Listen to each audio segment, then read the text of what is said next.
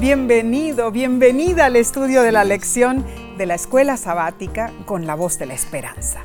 Nos place saludarte por este medio, sea que te hayas unido a través de la televisión, YouTube, Facebook o por audio. Este es el día propicio para alabar al Señor y aprender más de su santa palabra. Te recordamos que nos envíes tu saludo por las redes sociales y que compartas este estudio con otros. Recibirán bendición igual que tú. Bien, hoy queremos saludar a nuestros hermanos y hermanas de un país muy bello al que le dicen la joya de Centroamérica. Omar, ¿a cuál país me refiero? Bueno, Nesí, se llama Belice. Ah, sí. Con sus costas bañadas por el mar Caribe, sus atractivos callos, los atolones costeros, el arrecife de coral, las pirámides mayas Uh, sí. y tanto más. Cierto. Belice reúne una variedad de culturas. Pero el rasgo más distintivo de los beliceños es el buen humor, el buen trato y la serenidad que poseen para vivir la vida. Amén. Hoy, Nesí, les enviamos nuestro afectuoso saludo. Dios les bendiga. Claro que sí, con cariño lo hacemos. Bien, esta semana estaremos repasando la lección 3 para el 15 de octubre de 2022. Se titula Comprendamos la naturaleza humana. Omar, antes de continuar, por favor, eleva una oración pidiendo a Dios que derrame su sabiduría sobre nosotros. Oremos. Padre que moras en los cielos, acudimos a tu presencia y pedimos que en este momento todo lo que digamos y hagamos sea para honra y gloria de tu santo nombre. Bendícenos. En el nombre de Cristo Jesús. Amén. Amén. El texto de esta semana se encuentra en Génesis, capítulo 2, versículo 7, y comienza diciendo lo siguiente. Entonces Jehová Dios formó al hombre del polvo de la tierra y sopló en su nariz aliento de vida, y fue el hombre un ser viviente. ¿Sabes? Dios creó al ser humano a su imagen. Así fue. Ese fue el acto culminante de su creación. Y el evento es enfatizado por el lenguaje poético eh, que se emplea en este versículo. La historia bíblica de la creación es inequívoca en su enseñanza de que tanto el hombre como la mujer fueron hechos a la imagen de Dios. Fueron hechos iguales y aunque con diferentes funciones biológicas, fueron creados en total dependencia de Dios. Eso es cierto. Ahora, durante este trimestre, al considerar la vida y la muerte, es esencial que tengamos una comprensión bíblica de la naturaleza humana. No en el sentido de cómo nos comportamos, sino de qué estamos compuestos, o sea, cómo nos hizo Dios, básicamente. ¿Será que tenemos un alma inmortal o no? Bueno, Omar, el primer aspecto al cual debemos dar atención en realidad es tratar de entender Génesis 2.7. Así es. Dios sopló en Adán el aliento de vida, el ruaj o Primer el elemento. ¿No es cierto? Neshamá, ruaj. Eh, o sea, esa es la corriente creadora de Dios. Y el cuerpo inerte formado del polvo, Arcilla. ajá, se convirtió en un ser viviente, un alma pensante. Ah, mis hermanos. Pero nunca se le dio un alma inmortal a ese ser viviente. Estoy de acuerdo. Ningún texto dado en el material bíblico apunta a un alma como algo que se aleja flotando o como un fantasma uh, después de la muerte. Pero debemos entender que aunque Adán y Eva no fueron creados inmortales, porque solo Dios es inmortal, como lo dice primero de Timoteo capítulo 6 versículo 16, ellos podrían vivir eternamente si permanecían en una relación de confianza con su creador. O sea, la inmortalidad humana se deriva siempre y únicamente de nuestro Dios creador. Claro que sí, pero la tensión se encuentra entre las palabras de Dios, ciertamente morirás, y las palabras de Satanás, ciertamente no morirás. Omar, mucha gente intenta armonizar estas dos ideas. No, no, no se puede. Para ellos, la advertencia ciertamente morirás se refiere únicamente al cuerpo físico, perecedero. Y que hay algo inteligente mm. que sale de la persona. bueno, por ahí ellos afirman que, la, que lo que dice Satanás, ciertamente no morirás, es una alusión a un alma o espíritu inmortal. Pero este confuso enfoque no funciona, mis hermanos. O sea, ¿cómo podrían armonizarse las palabras contradictorias de Dios y de Satanás? ¿Acaso existe un alma o espíritu inmaterial que sobrevive conscientemente a la muerte física? Si creemos en, en esa sustancia inteligente que se va uh, por ahí, nos volvemos todos espiritistas. ¿Mm? Hay muchísimos intentos filosóficos e incluso científicos para responder a estas preguntas. Pero como cristianos, basándonos en la Biblia, debemos reconocer que solo Dios, el Todopoderoso, aquel que nos creó, es el único quien nos conoce perfectamente. Entonces, solo en sí, solo en su sagrada eh, palabra, o sea, solo en las Santas Escrituras, podemos encontrar respuestas a estas preguntas cruciales, Nessie. Amén. Solo aquí. Amén.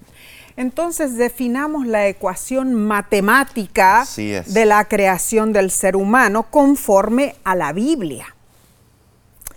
Génesis 2.7 nos permite atisbar, por así decirlo, vislumbrar con curiosidad dentro del taller de Dios para poder observar sus manos al realizar el misterioso y maravilloso acto de la creación.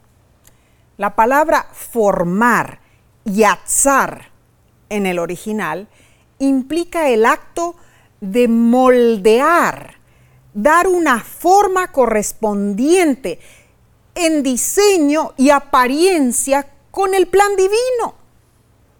Se usa esta palabra al describir la actividad del alfarero, ahí en Isaías 49.5, del orfebre, que confecciona ídolos en Isaías 44.10. También se usa yatzar cuando Dios dio forma a la luz, Isaías 45.7. Al ojo humano, Salmo 94.9 al corazón. Salmo 33, 15. Y a las estaciones. Salmo 74, 17. La verdad que la Biblia es un libro maravilloso. Y es importante examinar y comprender nuestra naturaleza humana porque muchos tienen ideas contradictorias sobre el estado de los muertos. Pero aún más importante es que en lugar de atacar la manera de pensar de otros, bueno, creyentes, debemos ayudarlos a ver la perspectiva bíblica como buenas nuevas. Sabes, Nesí, debemos nosotros, eh, con el amor cristiano, con el amor de Cristo, enseñarles las verdades que se encuentran en las sagradas escrituras y no en las tradiciones de hombres que son doctrinas que se conforman mm, a lo que quiere alguien escuchar. Así es, y, para, entender, eh, para entender y poder enseñar, debemos primero empapar nuestro conocimiento con estas verdades. Esta semana consideraremos cómo el Antiguo Testamento, eh, perdón, el Antiguo Testamento define la naturaleza humana y la condición de los seres humanos al morir. Bien. Prosigamos entonces con la lección del domingo 9 de octubre titulada Un ser viviente. Génesis capítulo 1, versículo 24 al 27, describe cómo Dios creó a los animales del polvo de la tierra también. Así es. El hombre también fue formado del polvo de la tierra. Claro. Adama en el original o tierra roja de labor y fructífera. La intención principal, Nessie, en todo esto, del juego, bueno, de palabras, es dar la imagen de un maestro artesano, trabajando para dar forma a una obra de arte a la que le dará, bueno, vida. Muy interesante. Eh, la ciencia confirma que el hombre está compuesto de materiales derivados del suelo. Oh, sí. Los elementos de la tierra, lógicamente. La descomposición del cuerpo humano después de la muerte da testimonio de eso. Bueno, los principales elementos que constituyen nuestro cuerpo son oxígeno, carbono, eh, hidrógeno y nitrógeno. Hay otros en proporciones menores. La Biblia es clara. El hombre fue hecho del polvo de la tierra y en su muerte volverá a la tierra de donde fue tomado. Eclesiastés 12:7. Esto es muy claro. Pero Génesis capítulo 2, versículo 7 nos da vislumbres de la naturaleza humana de una manera contundente. ¿Sabes cómo? Expone las acciones esenciales del Creador al formar al hombre con dos elementos.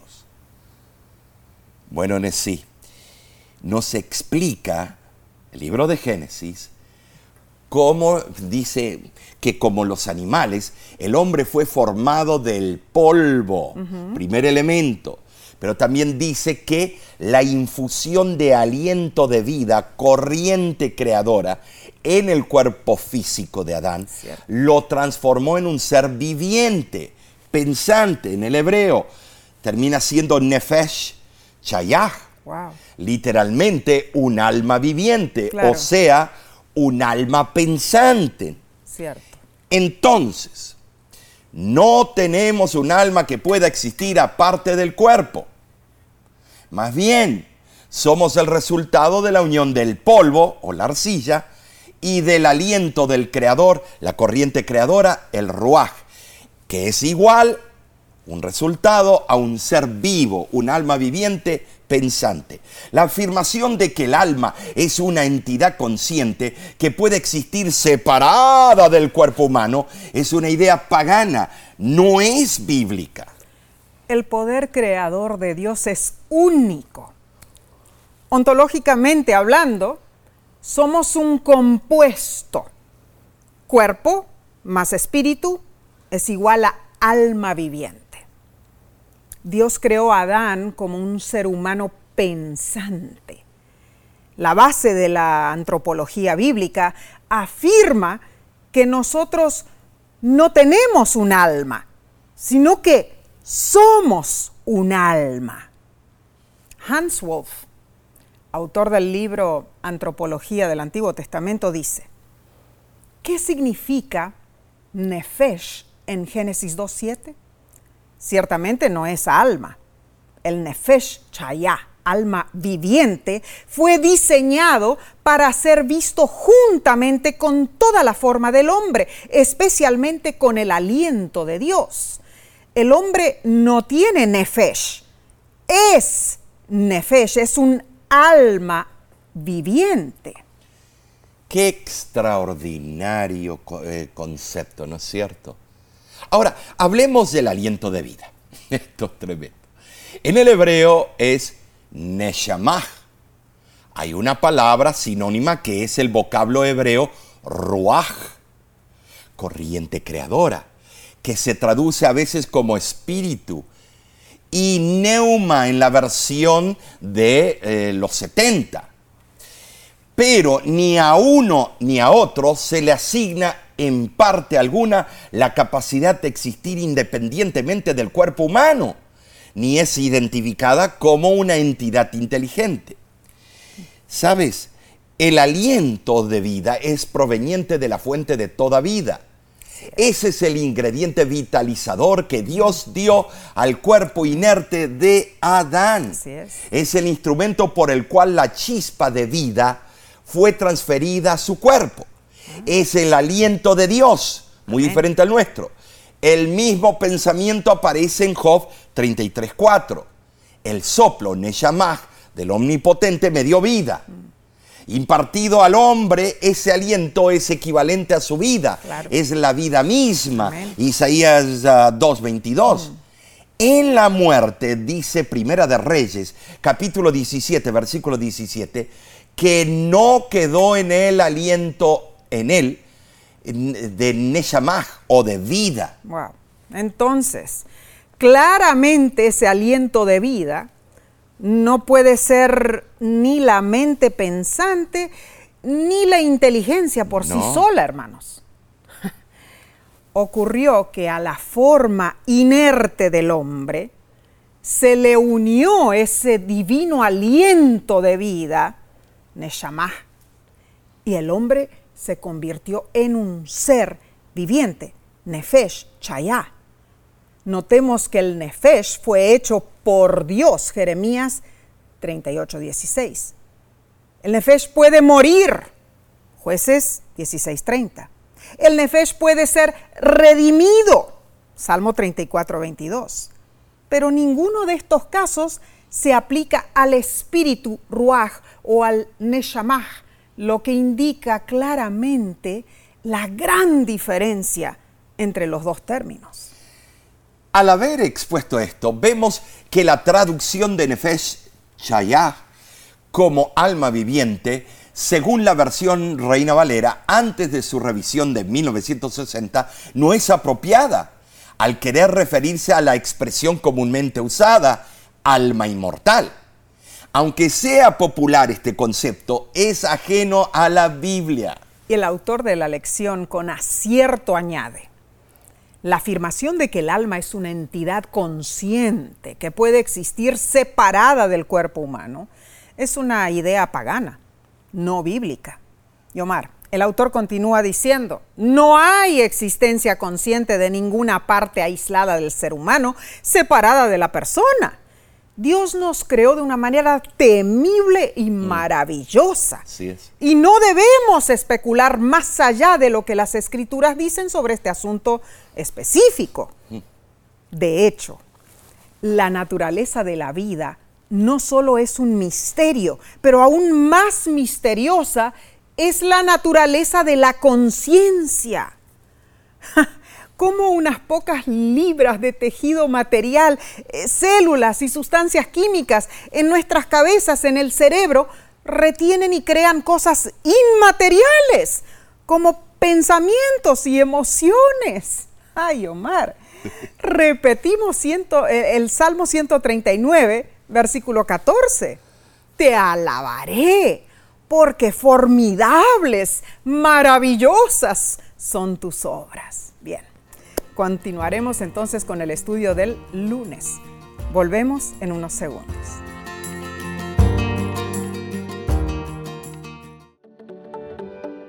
En nuestra aplicación puedes encontrar más contenido como este que te ayudará en tu vida espiritual. Lo puedes descargar visitando nuestra página web lavoz.org.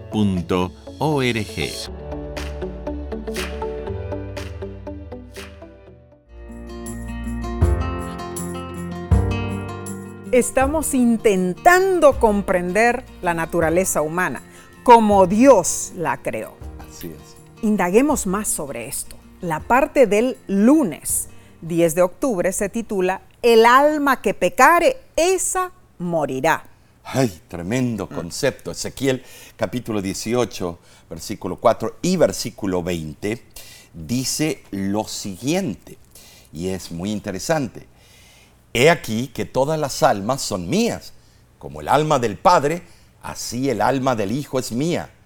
El alma que pecare, esa morirá. El Hijo no llevará el pecado del Padre, ni el Padre llevará el pecado del Hijo. La palabra en el hebreo es nefesh. Este vocablo aparece 755 veces en el Antiguo Testamento y se traduce como, bueno, alma. Sin embargo, esta es una traducción inexacta porque el término alma sugiere ideas que no están inferidas en la palabra nefesh. Oh. Un breve análisis del hebreo nos esclarece el sentido que los autores bíblicos le daban. Nefesh, o digo nefesh, deriva de la raíz nafash, verbo que aparece tres veces en el Antiguo Testamento. En cada una de esas ocasiones significa, bueno, revivir, refrescarse, respirar. La definición de nefesh fue, bueno, puede eh, deducirse del relato bíblico de la creación del hombre. ¿Sabes, Nessie? En esa instancia, allí se afirma que cuando Dios impartió vida al cuerpo que Él había formado, el hombre resultó en un ser viviente, pensante. Claro, claro quedó constituido como ser pensante. Yo le he soplado a los peluches y no tienen vida. No te resultó. No, no me resultó. Entendamos, hermanos, el alma nunca existió antes que el cuerpo. Vino a la existencia cuando Adán fue creado. Pensemos en lo siguiente. Cuando nace un bebé, un alma nueva viene a la existencia. Cada nacimiento representa una nueva identidad, diferente, única. Nunca podrá fusionarse con otras identidades. Podrán existir muchísimos individuos parecidos, pero ninguno será exactamente como esta identidad, pues es única del individuo. Esta es la idea dominante que parece descollar en el término hebreo nefesh. Ahora, el versículo de Ezequiel capítulo 18 afirma que las almas son del Creador. Todos los seres humanos son de Dios por derecho de creación y su trato con ellos no tiene prejuicio ni parcialidad. Dios ama a todos y desea salvar. Amén. El castigo solo se aplica cuando es merecido. Claro. Ezequiel hablaba de los castigos que se avecinaban en su época, pero sus palabras tienen una aplicación más amplia. Correcto. En sí se aplican igualmente a la muerte segunda, a la muerte final. Oh. Irrevocable. Mm. En el universo restaurado no quedará ningún vestigio de pecado, ni recuerdos de, mal, de la maldición, ni almas que ardan para siempre en un infierno eterno. Amén y amén. Es que el triunfo de Dios sobre el mal será completo. La idea de que al impío se le concederá vida eterna, aunque ésta sea la de un tormento eterno, es totalmente contraria a las sagradas escrituras. Esta doctrina se apoya en la falsa premisa de que el alma es una entidad separada, indestructible. Pero esto no proviene de la Biblia. Son falsos conceptos filosóficos que invadieron el pensamiento judío y cristiano. Bueno, Ezequiel afirma que la persona que pecare morirá. La muerte es la consecuencia natural del pecado y afecta a toda la vida en la tierra. Ahora, sobre este asunto, hay dos conceptos bíblicos importantes, Nessie. Primero, los seres humanos y los animales mueren. Cierto.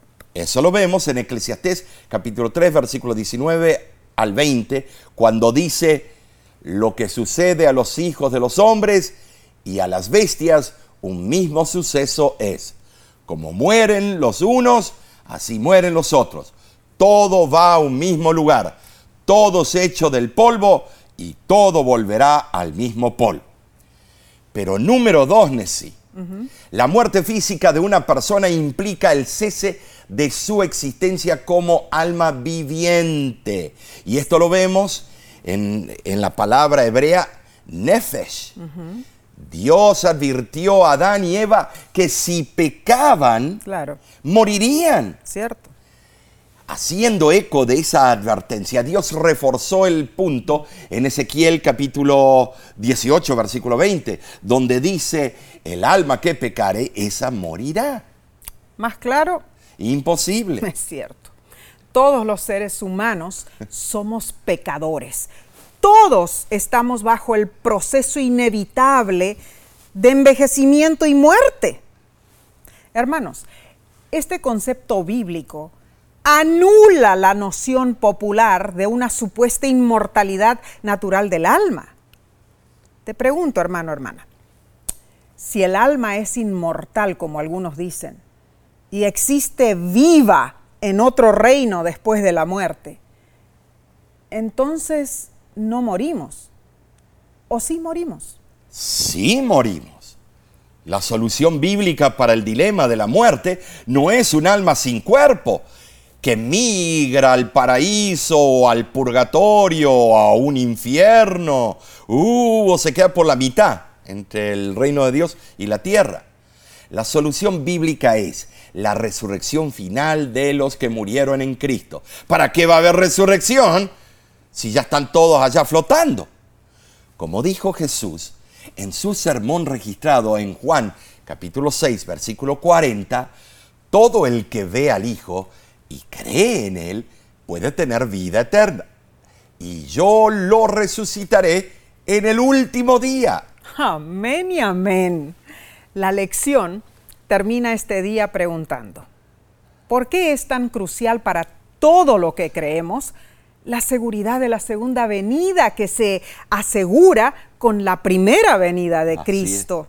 Eh, porque ¿de qué sirvió la primera venida de Cristo sin la segunda? Claro, hay compatibilidad. Claro, ¿qué esperanza tendríamos sin la promesa de su regreso en las nubes de los cielos, hermanos?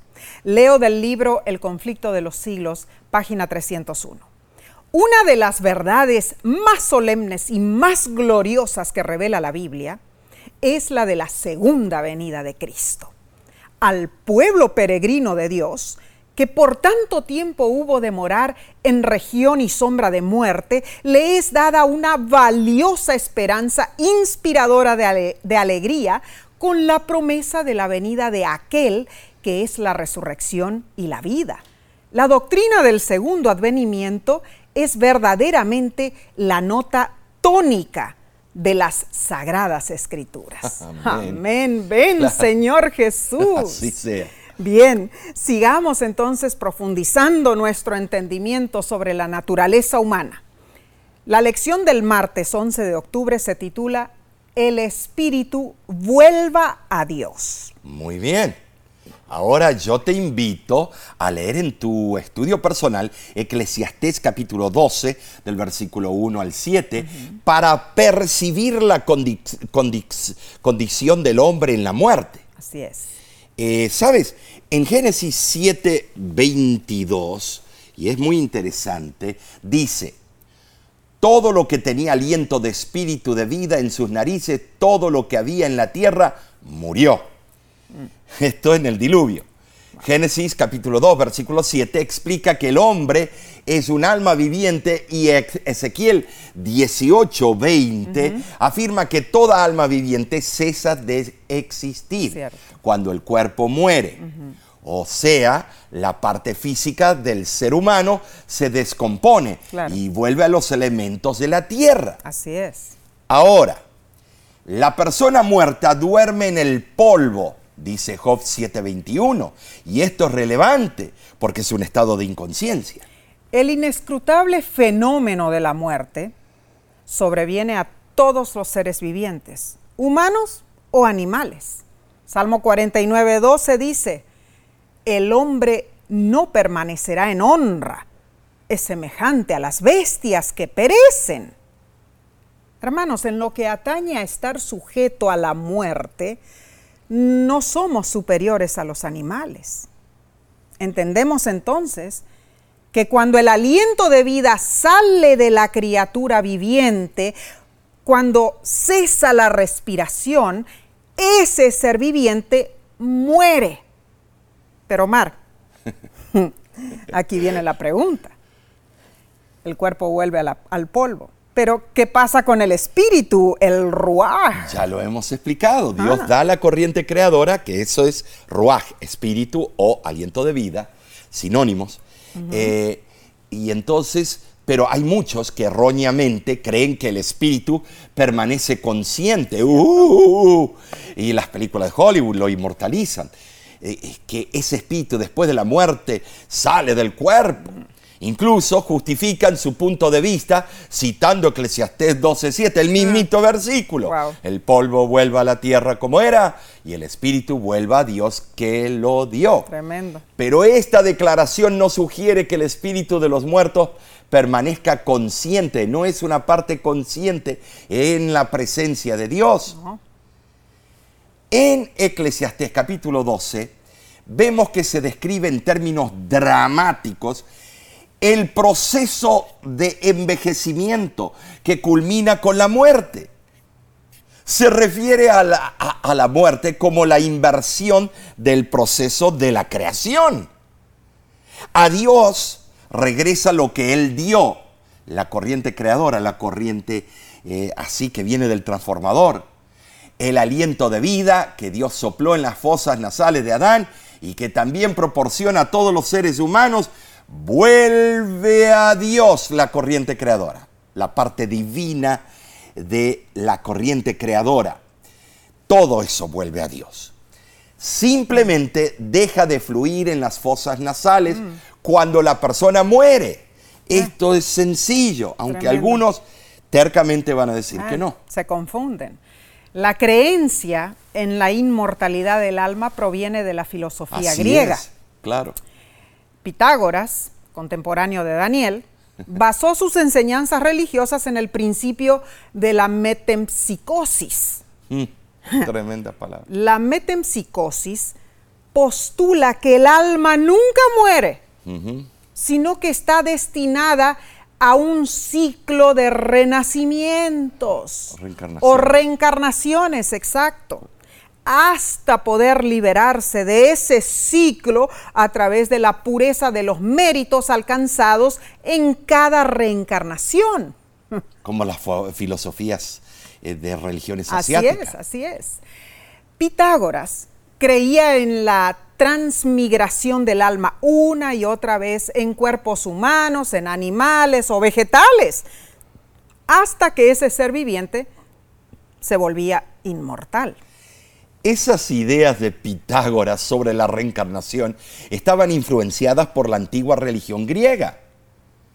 Por, eh, ejemplo, Platón, eh, contemporáneo de Malaquías, el último profeta del Antiguo Testamento, perfeccionó esta enseñanza helenística, haciendo que la creencia de la inmortalidad del alma humana prevaleciera y, y se convirtiera, por supuesto, en una opinión muy, pero muy proliferada y popular. Ahora, muchos cuestionan Eclesiastés 12:7 porque describe el proceso de la muerte para todos los seres humanos, sin distinguir entre los justos y los malvados.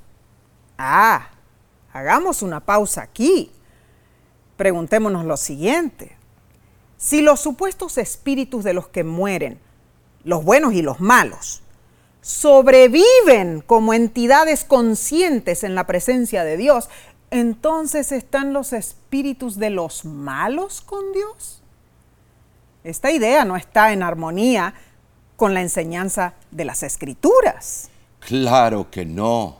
La muerte es dejar de existir como, bueno, como seres vivientes. Salmo capítulo 104, versículo 29, dice lo siguiente. Escondes tu rostro, se turban, les quitas el hálito, dejan de ser y vuelven a su polvo. La muerte provoca un proceso a la inversa de la creación de Dios. Pero hay algo importante que debemos entender. Nuestra identidad está en manos de Dios. Eclesiastés 12.1 y versículos 6 y 7 enmarca esto en lenguaje poético y dice, acuérdate de tu Creador en los días de tu juventud antes que la cadena de plata se quiebre y se rompa el cuenco de oro y el cántaro se quiebre junto a la fuente y la rueda sea rota sobre el pozo y el polvo vuelva a la tierra como era y el espíritu vuelva a Dios que lo dio. Claramente el espíritu regresa a Dios, el creador. Pero no somos olvidados por Dios. Nuestros nombres están escritos en el libro de la vida, Apocalipsis 3:5. Amén y amén. Reiteremos la enseñanza bíblica. El alma no existe sin el cuerpo, no sobrevive a la muerte del cuerpo. El alma no es inmortal, es la vida de una persona, es su existencia pensante. No se refiere a un alma o espíritu inmortal separado del cuerpo. Y ahora, el cuerpo representa solo una existencia física temporal. Muy cierto. Esto es muy importante. Muy cierto. A menudo decimos que, que la muerte es parte de la vida. Pero esto es incorrecto, hermanos. La muerte es lo opuesto a la vida. Es enemiga de la vida. Pero 1 Corintios 15, 26 nos da una esperanza dice, el postrer enemigo que será destruido es la muerte. Maravilloso. Dios erradicará ese enemigo por siempre. Y Apocalipsis 21.4 lo afirma Omar y dice así, enjugará Dios toda lágrima de los ah, ojos de ellos. Y ya no habrá muerte, ni habrá más llanto, ni clamor, ni dolor, porque las primeras cosas pasaron. Ah, hermanos, que estas palabras fortalezcan nuestra fe en el dador de la vida, en el salvador de la humanidad y en la promesa de su segunda venida. A continuación, seguiremos con el estudio del miércoles, pero lo haremos en unos momentos. Volvemos enseguida.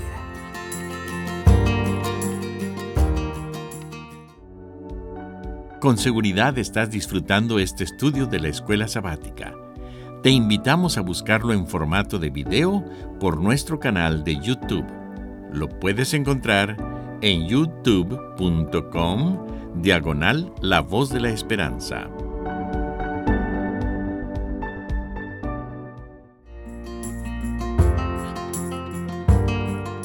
Gracias por acompañarnos. Continuemos con el estudio del miércoles 12 de octubre titulado Los muertos nada saben. Bueno, para ello vamos a leer algunos versículos eh, que dicen sobre o hablan sobre el estado de los muertos. Okay. Comienzo con Job capítulo 3, versículo 13. Pues ahora estaría yo muerto y reposaría dormiría y entonces tendría descanso. Job describe la muerte como un sueño tranquilo y reposado, Ah, bueno, nos gusta pensar, ¿no es cierto?, que cada noche durmamos tranquilamente, que obtengamos y en la muerte se duerme bien. Ah, la verdad que sí. Bueno, Salmo 115, 17 dice lo siguiente: No alabarán los muertos a Ja o a Jehová, ni cuántos descienden al silencio. bueno, Mar, aquí entendemos que los muertos permanecen en un sueño inconsciente, o sea, ellos están allí sepultados, en realidad no perciben nada, ¿no es cierto? Nada. Eh, pero para entenderlo más, tenemos que ir a Salmo 146, versículo 4. Ok pues sale su aliento y vuelve a la tierra. En ese mismo día perecen sus pensamientos. Jesús enseñó que el sueño o, muerte no es una comunión consciente de los justos con Dios. Claro que no. Y Pablo explicó que en el segundo advenimiento de Cristo todos los justos, los que estén vivos y los muertos que resucitarán, se unirán simultáneamente con Cristo. Amén, y eso se encuentra en 1 Tesalonicenses capítulo 4, versículo 16 y Qué 17. hermoso, Mar. Ahora leamos Eclesiastés capítulo 9, versículos 5 y 10. Y dice así, porque los vivos saben que han de morir, pero los muertos nada saben. Su memoria es puesta en olvido. En el Sheol, a donde vas, no hay obra, ni trabajo, ni ciencia, ni sabiduría. Omar, el recuerdo está en la facultad mental de los que viven, Claro, ¿no es cierto? Nosotros los que vivimos recordamos cosas. pero los muertos nada saben. Los muertos en realidad no saben nada y también ahí dice que no hacen ninguna obra. Algunos comentaristas eh, bíblicos argumentan que estos pasajes fueron escritos en lenguaje poético, que no pueden usarse para definir la condición del ser humano en la muerte. Aunque a veces la poesía resulta ambigua y es, bueno, mal interpretada, este no es el caso de estos versículos. Su lenguaje es claro y sus conceptos armonizan con las instrucciones bíblicas de que los muertos nada, nada saben. Ahora, la enseñanza bíblica de la inconsciencia en la muerte no debe generar pánico en nosotros, hermanos. En primer lugar, no hay un infierno ardiente eterno, ni un pur- purgatorio temporal para los impíos cuando mueren. En segundo lugar, hay una recompensa maravillosa para los que mueren en Cristo. El deseado de todas las gentes, página 731, lo afirma y dice, para el creyente, la muerte es asunto trivial. Para el cristiano, la muerte es tan solo un sueño, un momento de silencio y tinieblas. La vida está oculta con Cristo en Dios. Y cuando Cristo se manifestare, entonces vosotros también seréis manifestados con Él en gloria. Amén y amén.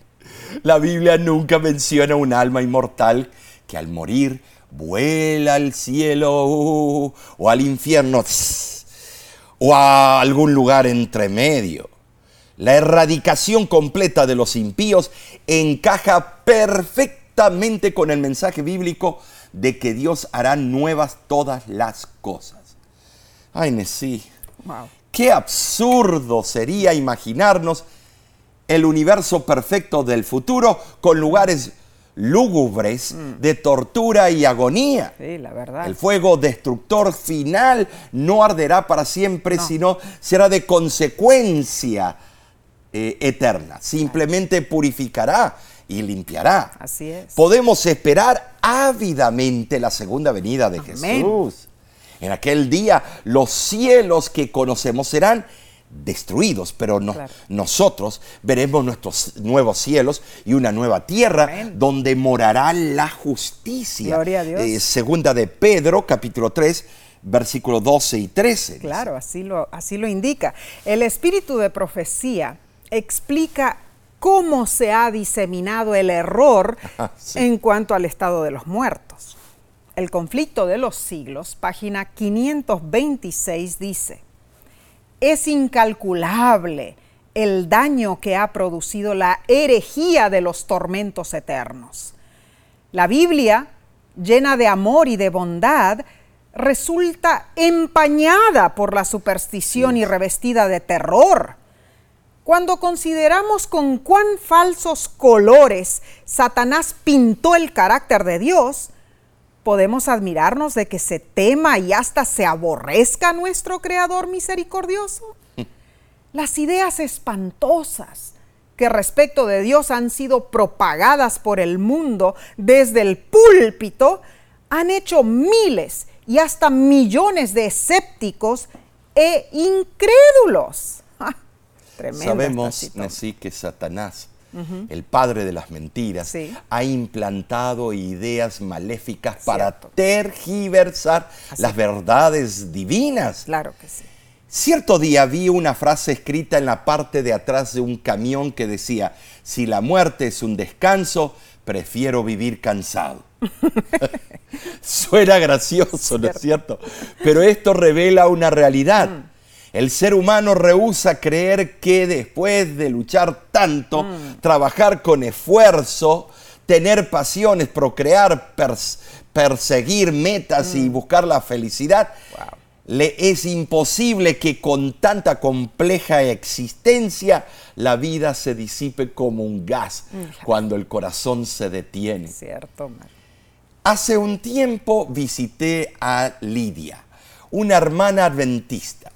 Su salud había sido arrasada, su cuerpo tomado por el cáncer. Su vida pronto terminaría en este mundo y solo tenía 35 años de edad. Pero ella se veía serena. Me dijo, pastor, yo sé que Salmo 103, 15 al 16 dice que el hombre, como la hierba son sus días, florece como la flor del campo, mas pasa el viento por ella y perece. Yo soy como esa flor. La enfermedad me ha marchitado. Pero creo en el día de la resurrección, en la vida eterna. Conozco mi Salvador Jesús. Él me resucitará en el día final. Después de ungir Nesí a Lidia, ella descansó en paz. Había hecho la preparación de buscar y conocer a Jesús y fue fiel hasta su último suspiro. Wow, tremendo. Yo sé, Nesí, que veremos nuevamente en el día de la resurrección a, a esta mujer de Dios. Claro que sí, Omar, amén, así sea. Hermosa y segura es la promesa de la vida eterna en Jesús, Señor nuestro. Los que mueren en Cristo cierran sus ojos en la muerte y aunque pasen en la tumba 1500 años o cinco meses, para ellos no transcurre el tiempo. Ja, la próxima cosa que sus ojos verán será la venida de Cristo en las nubes de los cielos. Hermoso. Tremendo. Bien, vayamos, Omar, al estudio del jueves Uh. 13 de octubre, titulado Descansar con los antepasados. Ahora, Nesí, tenemos que regresar al libro de Génesis, capítulo 25, versículo 8, que dice lo siguiente. Y exhaló su espíritu y murió Abraham en buena vejez y fue un- unido a su pueblo. Aquí, nuevamente, la Biblia comprueba los mismos conceptos. ¿Cierto? Primera de Reyes, capítulo 2, versículo 10, también comenta un principio similar y dice, y durmió David con sus padres y fue sepultado en su ciudad. Interesante. Ahora, el Antiguo Testamento explica en muchas instancias sobre la muerte y el, entierro, pero nunca se desvía del hecho de que la muerte es un sueño, un descanso. Y esa realidad recae sobre buenos y también malos, incluso los reyes buenos y malos. Así es. Segunda de Reyes 24:6 relata la muerte de un rey malo y dice, y durmió Joacín con sus padres y reinó en su lugar Joaquín su hijo. Interesante, porque en verdad aquí lo aclara de que este rey malo durmió y fue sepultado con sus antepasados. Y segunda de Crónicas, capítulo 32, versículo 33, habla de un rey fiel a Dios y dice, y durmió Ezequías con sus padres y lo sepultaron en el lugar más prominente de los sepulcros de los hijos de David. Vemos que morir es estar reunido con los que nos precedieron, es decir, es ser puesto en la tumba junto con ellos, es descansar con los antepasados. El autor de la lección dice lo siguiente. Podemos identificar al menos tres aspectos significativos de descansar con los antepasados. En primer lugar, tarde o temprano llegará el momento en que necesitemos descansar de nuestros trabajos y sufrimientos. Número dos, no seremos los primeros ni los únicos en seguir ese rastro indeseable porque nuestros antepasados ya se nos adelantaron. Y así, número tres, al ser enterrados cerca de ellos, no estamos solos, mm. sino que permanecemos juntos durante la inconsciencia mm. de la muerte. tremendo eso, Omar. Y la lección añade también lo siguiente. Quizá esto no tenga mucho sentido para algunas culturas individualistas modernas, pero fue muy significativo en la antigüedad. Sin embargo, lo cierto es que los que mueren en Cristo pueden ser enterrados, enterrados cerca de sus seres queridos, pero aún así no hay comunicación entre ellos. Muy claro. Permanecerán inconscientes hasta ese día glorioso en que serán despertados de su profundo sueño para reunirse con sus seres queridos que murieron en Cristo. Ahora, eh, eh, tenemos que imaginarnos cómo sería si los muertos estuvieran conscientes y pudieran ver cómo es la vida aquí eh, abajo en la uh. tierra, especialmente ver familiares y amigos que quedaron vivos y sufren, sufren terriblemente. Oh a causa del fallecimiento de ese ser querido. Oh, cierto. O de un cáncer, una mm. enfermedad terminal. horrible sería. Si fuera así, Dios sería injusto. Claro. Pero Dios es amor. Amén. La sierva del Señor escribió en El conflicto de los siglos, página 528 y 539. Si fuese cierto que las almas de los hombres van directamente al cielo en la hora de la disolución, entonces bien podríamos anhelar la muerte antes que la vida cuando está uno anonadado por los cuidados, por las perplejidades y los desengaños, parece cosa fácil romper el delgado hilo de la vida y lanzarse hacia la bienaventuranza del mundo eterno. En ningún pasaje de las Sagradas Escrituras se encuentra declaración alguna de que los justos recibirán su recompensa y los malos su castigo en el momento de la muerte. Los patriarcas y los profetas no dieron tal seguridad. Cristo y sus apóstoles no la mencionaron siquiera. La Biblia enseña a las claras que los muertos no van inmediatamente al cielo. Se les representa como si estuvieran durmiendo hasta el día de la resurrección. Tremenda mm, cita. La verdad que sí, Omar. El mundo, hermanos, ha sido tomado por la teoría falsa de la inmortalidad natural del alma, con todas sus incontables ramificaciones. ¿Por qué entonces es tan crucial nuestro mensaje, según la Biblia, sobre el estado de los muertos? ¿Y por qué aún entre los cristianos una fuerte oposición encontramos a la que en realidad es una enseñanza maravillosa, porque es un mensaje que va a separar los que adoran en espíritu y verdad de los que siguen los engaños del padre de la mentira, Satanás. Y eso es claro, es muy relevante. No debemos flaquear en las verdades bíblicas. Debemos mantenernos firmes y fieles a Dios. Bueno, sí, yo te digo, qué lección profunda, interesante, increíble. Hemos llegado al final de otro estudio muy revelador. Cierto. Esperamos que hayas sido bendecido o bendecida. Amén.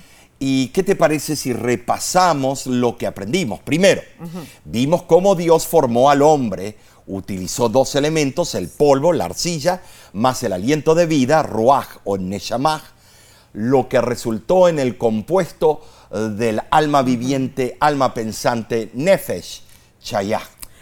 Número dos, corroboramos con la Biblia que el alma que peca muere. Así es. Todos pecamos, todos morimos, vinimos del polvo y al polvo volveremos. Y número tres, estudiamos que la Biblia es clara al explicar que la muerte es el proceso inverso de la vida. Así es. El polvo vuelve a la tierra y el espíritu vuelve a Dios que lo dio. Cuando eso ocurre ya no existe el alma viviente o pensante. Número 4. Comprobamos que los muertos no saben nada. Están en un estado inconsciente. Pero esto no nos debe atemorizar, pues tenemos la gloriosa esperanza del día de la resurrección, cuando los muertos en Cristo Amén. resucitarán para vida eterna. Hemos aprendido muchísimo. Amén. Por esta es, eh, bueno, es solo la tercera lección, porque Ah, esta, claro. así lo es, Así. eh, de este trimestre. Tremendo. La próxima nos traerá verdades aún más contundentes. Llevará por título La esperanza en el Antiguo Testamento. ¡Wow, Omar! ¿A qué esperanza se refiere esto? Bueno. Bueno, si tú estás en las redes sociales, escribe tu comentario y comparte estos estudios con Ah, otros. sí. Muéstrales cómo se pueden suscribir al canal de YouTube de La Voz de la Esperanza. Te invitamos a acompañarnos nuevamente la semana que viene. Sabes, a ti y a los tuyos te decimos, Dios te bendiga y te guarde, Amén. te ampare, te cuide y te prospere en todo lo que tú haya- ha- hagas. Así sea. Eh, entrégate al Señor. Gloria a Dios. Él está tocando a tu puerta.